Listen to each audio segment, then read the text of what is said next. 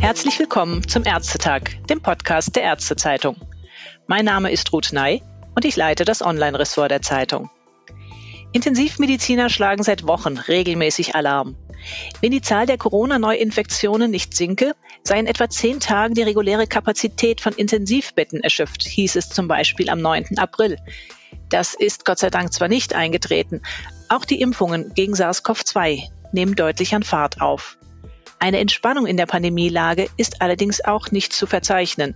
Die letzten Tage gab es wieder jeweils deutlich über 20.000 neu gemeldete Corona-Infektionen. Mit zu den intensiv mahnenden Stimmen gehört Professor Gernot Marx, den ich jetzt herzlich am Telefon begrüße. Professor Marx ist seit Anfang diesen Jahres Präsident der Deutschen Interdisziplinären Vereinigung für Intensiv- und Notfallmedizin, kurz DIVI, und zudem Direktor an der Uniklinik Aachen im Bereich Intensivmedizin wodurch er natürlich tagtäglich mit der Lage auf einer großen Intensivstation hautnah konfrontiert ist. Hallo Professor Marx, ich begrüße Sie. Hallo Frau Ney.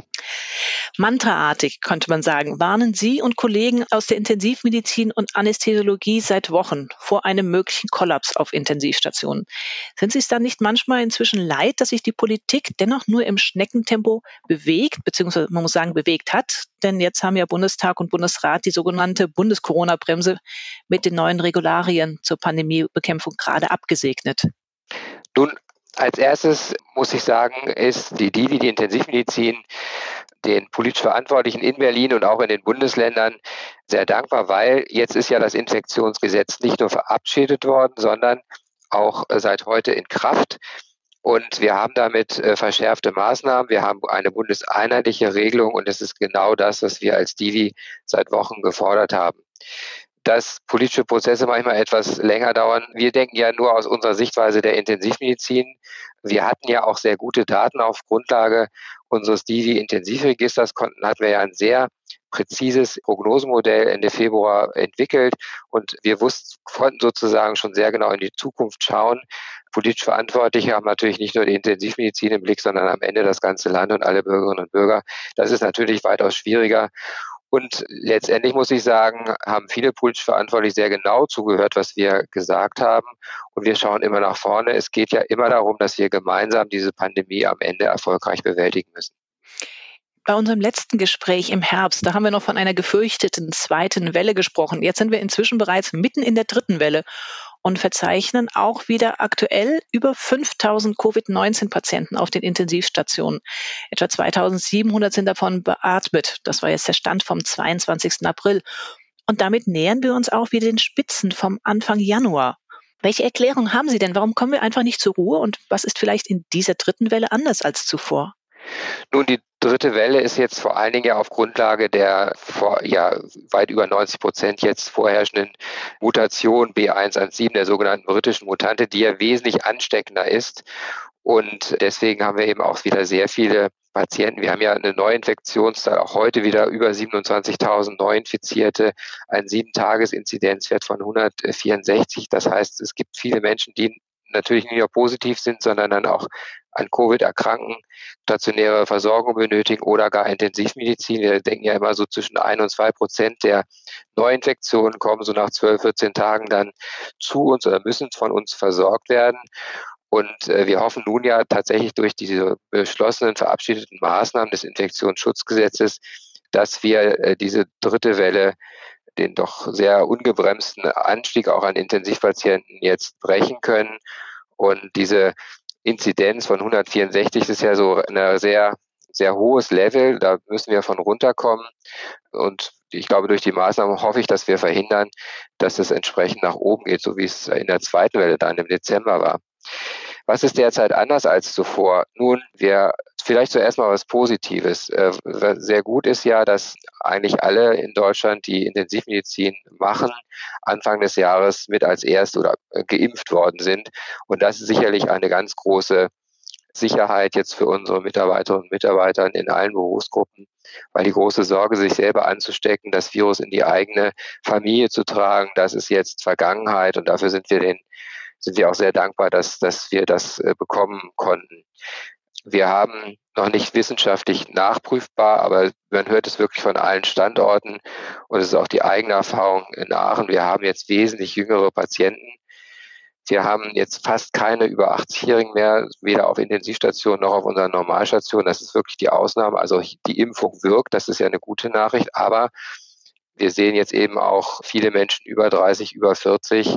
Und es ist eben wirklich so, dass gerade mit der britischen Mutante das kann wirklich jeden treffen und auch ohne Vorerkrankung kann man schwer erkranken. Und das ist nochmal auch wirklich ein Aufruf an die Bürgerinnen und Bürger, die Abstandsregeln, Hygienemaßnahmen wirklich jetzt noch die nächsten Wochen konsequent durchzusetzen, damit man sich nicht infiziert, weil wir sind doch relativ kurz davor, dass wir ganz viele Menschen impfen können. Einen wichtigen Unterschied möchte ich noch nennen. Das ist, dass unsere Teams sind wirklich nach über einem Jahr Pandemie in einer Art und Weise erschöpft, wie ich sie seit über 20 Jahren Intensivmedizin, in, in der ich das mache, so noch nie erlebt habe. Und auch deswegen bin ich sehr dankbar, dass wir jetzt dieses Gesetz haben, weil wir haben jedes Jahr zwei Millionen Intensivpatienten in Deutschland zu versorgen. Wir brauchen wirklich jeden einzelnen Experten, Expertin in der Pflege, in der Ärzteschaft, um diese Aufgabe auch nach Bewältigung der Pandemie weiter gut zu machen. Und da mache ich mir große Sorgen. Mhm. Sie hatten ja jetzt über lange Zeit immer wieder wiederholt, wie knapp die Intensivstationen vor dem Kollaps sind. Und jetzt ist es natürlich so, Cassandra Rufer haben es noch nie sehr leicht gehabt. Zeitweilig ist ihnen sogar auch aus eigenen Medizinkollegenreihen Alarmismus vorgeworfen worden. Wie stehen Sie denn dazu und wie können oder könnten Sie sich noch mehr oder anders Gehör für Ihre Anliegen schaffen? Nun, ich glaube, Gehör haben wir schon gefunden. Und es ist halt so, wir haben regionale Unterschiede. Es gibt Regionen, da ist die Lage noch absolut kompensiert. Also zum Beispiel in Schleswig-Holstein ist das so. Und es gibt auch einzelne Landkreise in fast jedem Bundesland, wo, wo es wirklich noch, wo noch Aufnahmekapazitäten sind, wo es noch nicht so viele Covid-19-Patienten auf den Stationen gibt. Es gibt aber andere Bereiche, zum Beispiel in Thüringen, zum Beispiel auch in NRW, in den Ballungszentren insbesondere, aber auch in Berlin, und auch in Bremen zum Beispiel. Jetzt war es wirklich sehr, sehr eng, wo wir sehr wenig Betten nur noch frei hatten, manchmal dann am Ende des Tages gar kein Bett mehr. Und dass Patienten dann in Notfallaufnahmen nicht im eigenen Haus aufgenommen worden werden konnten, sondern in andere Kliniken verlegt wurden oder auch Patienten aus Thüringen über hunderte von Kilometern nach Norddeutschland verlegt worden sind. Also das ist schon äh, wirklich eine Ausnahmesituation und das ist überhaupt kein Alarmismus. Wir haben jetzt zum Beispiel Stand heute nur noch 2000 Highcare-Betten und insgesamt 2800 Betten frei und da sagen die Menschen ja auch mal, da sind immer dieselben mehr oder weniger immer dieselbe Anzahl von Betten. Ja, weil wir als Intensivmediziner unseren Job machen. Normalerweise sagt man 80 Prozent der Einheit kann belegt werden, dann hat man eben noch genug Platz für Notaufnahmen.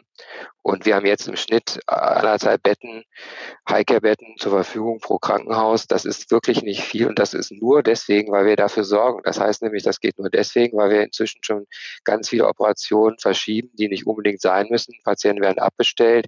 Also das ist überhaupt keine normale Situation. Und wir haben ja nur plus 62 Covid-19-Patienten zwar zu verzeichnen im intensivmedizinischen Bereich, aber insgesamt haben wir 581 Notaufnahmen von vorgestern auf gestern. Also da ist ein unheimlicher Turnaround. Und dass die Situation in vielen, in vielen Orten ist wirklich so, dass der Druck unglaublich hoch ist und die Kolleginnen und Kollegen nicht wissen, wie sie die Aufgabe erfolgreich bewältigen können.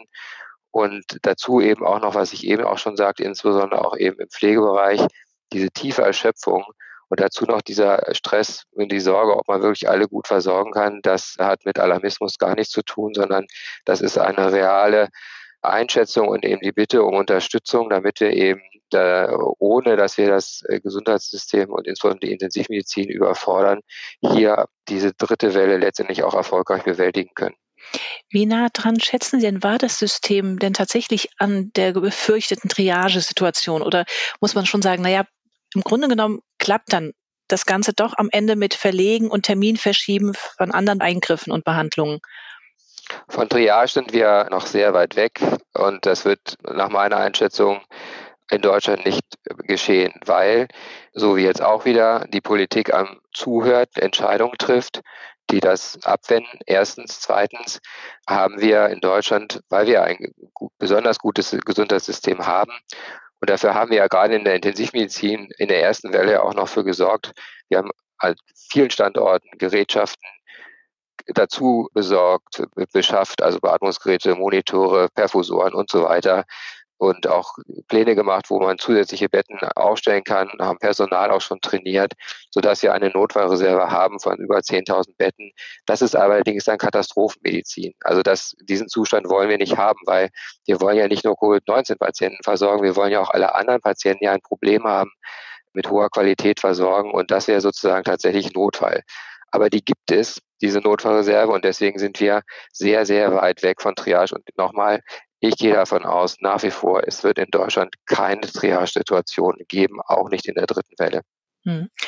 Sie haben es ja schon erwähnt, die Impfungen nehmen an Fahrt auf. Jetzt kamen noch die neu beschlossenen Maßnahmen der Politik dazu. Wächst bei Ihnen damit tatsächlich auch die Hoffnung auf eine baldige Trendwende, also dass es nicht weiter aufwärts geht, so wie es im Augenblick noch die Zahlen anzudeuten scheinen, sondern dass wir die Kurve abflachen können und Licht am Ende des Tunnels erscheint? Ähm, absolut. Es war ja schon seit vielen Wochen so eigentlich klar, dass wir im Mai, Juni, Juli immer mehr Impfdosen zu erwarten haben. Zum Teil sind ja zusätzliche Produktionsstätten auch angeschaltet worden. Die Logistik steht auch für diese Impfstoffe, die sehr tief gekühlt werden müssen, auch für unsere Hausärzte. Unsere Kolleginnen und Kollegen, die im ambulanten Bereich in den Praxen arbeiten, wissen genau, wie sie zu impfen haben, wen sie am besten impfen. Ich gehe von einer Trendwende aus. Das habe ich auch schon vor vielen Wochen gesagt. Ich bin ganz sicher, dass wir bis Ende September spätestens hier nicht nur eine Trendwende haben, sondern wirklich quasi die Pandemie erstmal bewältigt haben. Das ist dann vielleicht nicht der Zustand, wie es vorher war, aber deutlich besser und deutlich sicherer auch als jetzt. Nochmal, im Moment sind ja sehr viele Menschen unglaublich gefährdet zu erkranken. Und das heißt, selbst wenn man keine Intensivmedizin braucht, heißt das ja schwere Erkrankungen. Und bei einigen Patienten gibt es ja auch sehr langfristige Nachwirkungen. Und wenn es in Anführungszeichen nur der langfristige Verlust von Geschmacks- oder Riechverlust ist, ist das ja eine extreme Reduktion der Lebensqualität. Und das gilt es wirklich für, für hoffentlich ganz viele Menschen zu vermeiden. Und wenn man dann eben geimpft ist, dann äh, ist die Chance, dass man erkrankt, die ist ja sehr, sehr, sehr, sehr niedrig, wirklich. Hm. Vielleicht noch eine Frage im Zusammenhang mit den Impfungen.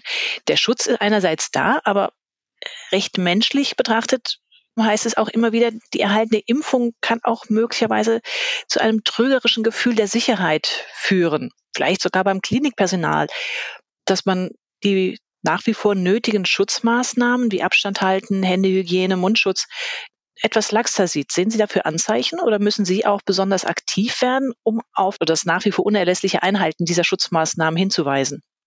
Ja, also es macht es sicherlich sehr sinnvoll, darauf hinzuweisen, dass man, um andere zu schützen und letztendlich sich selber auch erstmal die Schutzmaßnahmen auf jeden Fall weiterführen muss ich muss sagen, hier in der eigenen Klinik, und hier arbeiten ja wirklich auch viele tausend Menschen in der Uniklinik in Aachen, sehe ich eine extrem hohe Compliance, auch von den vielen geimpften Mitarbeiterinnen und Mitarbeitern, die nach wie vor sehr konsequent ihre Masken tragen und, und die AAA-Regeln beachten.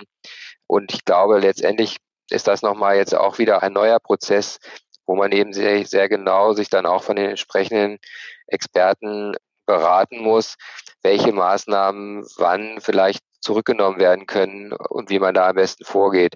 Wir haben ja relativ gute Daten jetzt auch aus Israel. Die sind ja wesentlich besser digitalisiert als wir hier in Deutschland.